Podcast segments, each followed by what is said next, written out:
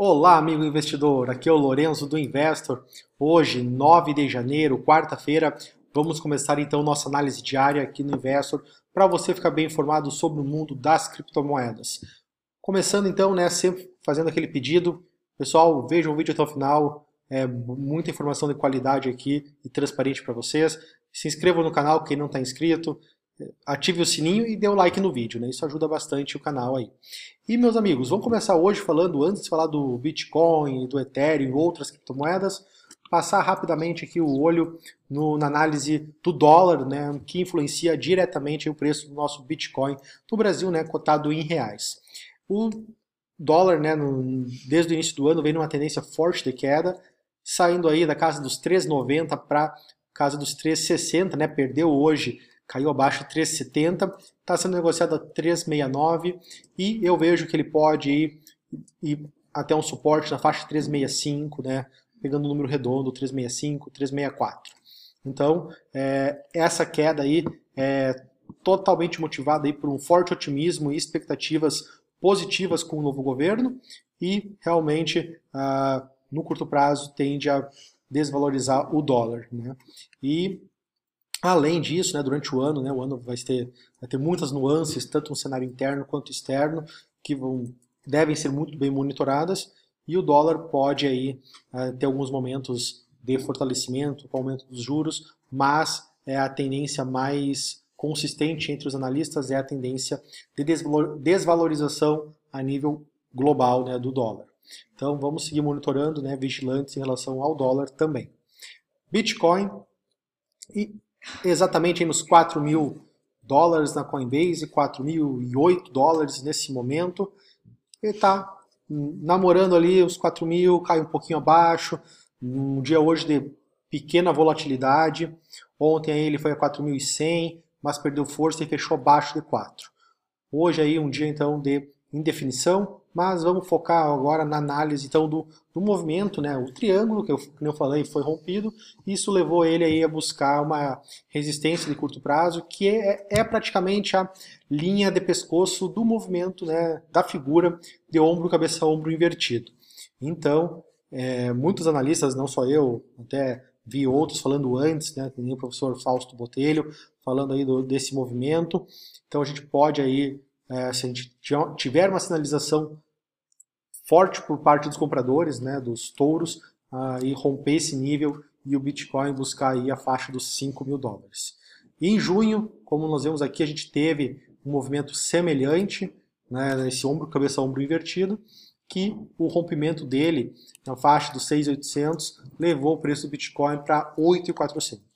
Então o mercado aí começa a ver essa formação e realmente isso pode aí aguçar aí os, os compradores e os touros esse movimento baseado em análise técnica.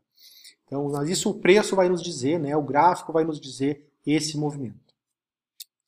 E falando né, disso, então, fazendo o link aqui com a, notícia do The Block Crypto, que os touros aí estão voltando às mesas de operação, né, a OTC, mercado de balcão de Bitcoin, né, nesse ano de 2019. Final de 2018 aí foi um período de forte venda, motivado por alguns, uh, algumas questões como vendas com fins de imposto de renda que os americanos fazem, né? Então, é, vender com perda para ter compensações, né? e também com, em relação a doações, também isso motiva a venda do, de criptomoedas, né? motivou a venda no final do ano. 2019 iniciou com, segundo as mesas, Cumberland, uh, Galaxy Digital e Circle, começou com uma tendência forte aí de compra, é, os compradores cada vez ofertando preços maiores né, né para tomar, né, tomar, comprar Bitcoin. Então, é, isso aí é um bom sinal que pode passar a se refletir nas exchanges, né? sendo que o mercado do OTC é um mercado gigante no Bitcoin. Ethereum agora, nesse momento aí, 149,90, um pouquinho abaixo de 150, ele está 150 questão de minutos. Então, só para contextualizar também, né, agora são meio-dia e oito, né, então esse é horário da nossa análise hoje. Então, aqui o, o Ethereum 150, ainda aguardando né, os próximos desfechos aí da, da sua atualização, né, do Constantinopla, que sai né, em, em torno em sete dias, e também aí tem os, tem os hard fork, que vão ter que nem o Ethereum Classic Vision, né, que, e outros que são até considerados alguns scans. Então, seguimos monitorando o Ethereum, né, o projeto vem evoluindo muito bem, pela minha opinião, na parte técnica, né, apesar de, das dificuldades, né, não é um caminho simples construir algo disruptivo, né, isso senão todo mundo fazia. Então, é, o Ethereum aí, vamos monitorar a parte fundamental dele no curto prazo.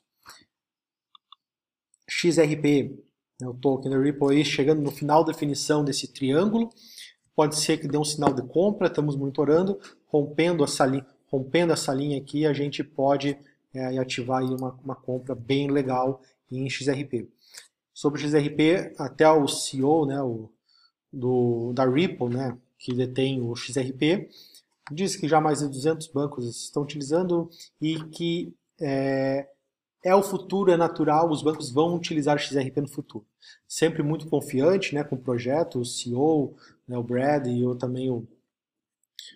Quem não, não participa mais, o fundador, né, também me fugiu o nome agora, fundador do, da, da Ripple, então sempre muito agressivos, muito confiantes na adoção dos bancos né, por parte do, do XRP.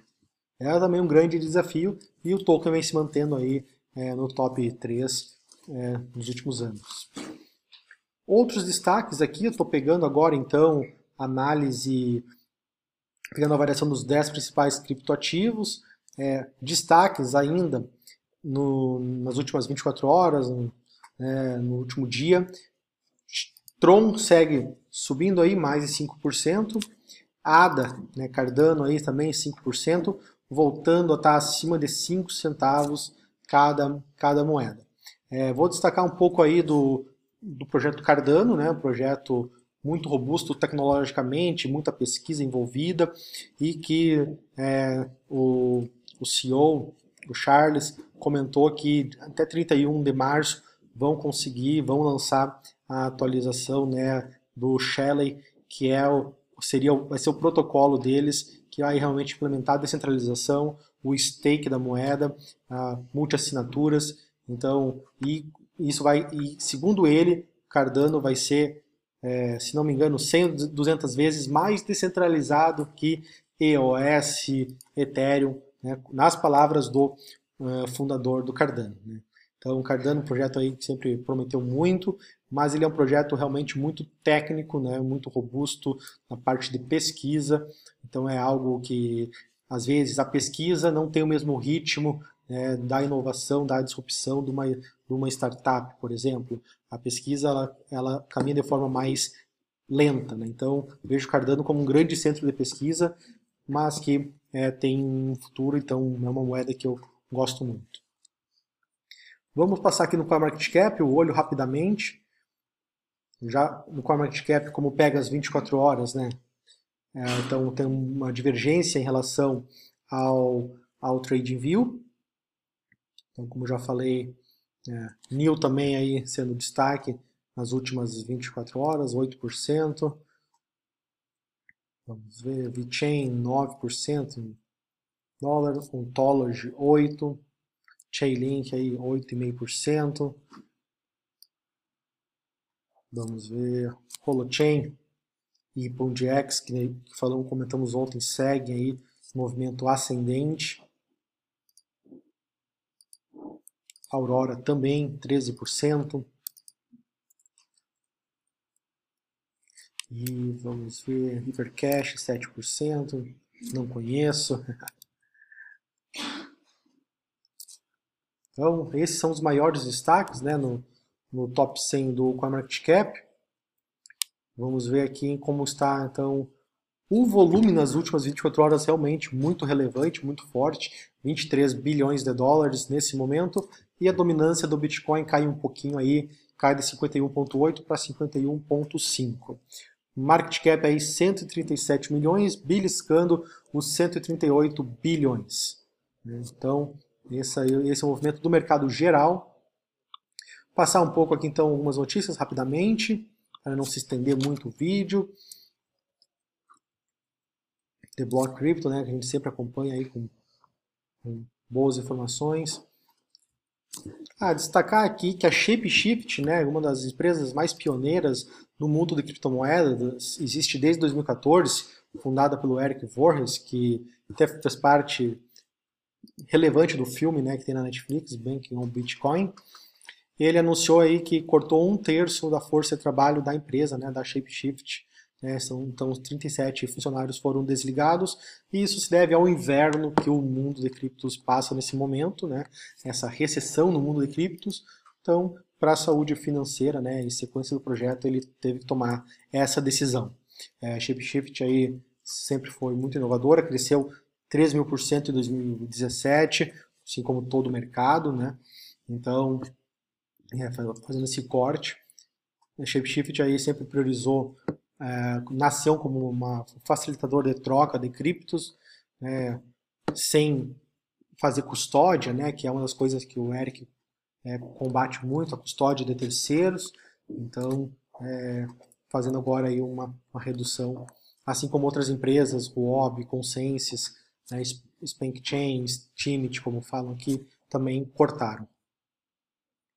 Vamos ver aqui mais alguma informação. Aqui tem bons artigos, né, que nem esse do Mimble Wimble, é, sobre história, tecnologia é, do, do, projeto, né, do protocolo. Então vale a pena ler. Até eu não tive tempo para ler ainda esse, esse artigo. E queria também destacar, a gente falou ontem né, do ataque na Ethereum Classic, né, que a Coinbase identificou. Outros exchanges, que nem a Gate, Ponto.io também identificou que é, o Ethereum Classic foi atacado, teve aquela reorganização da cadeia, então isso aumenta, aumenta aí, aumentou o volume de gastos duplos né, na rede do Ethereum Classic. Então, isso aí um, também foi uma outra notícia no mercado. Então, seguimos aí vigilantes também em relação ao Ethereum Classic, que sofreu bastante o valor né, depois dessa notícia.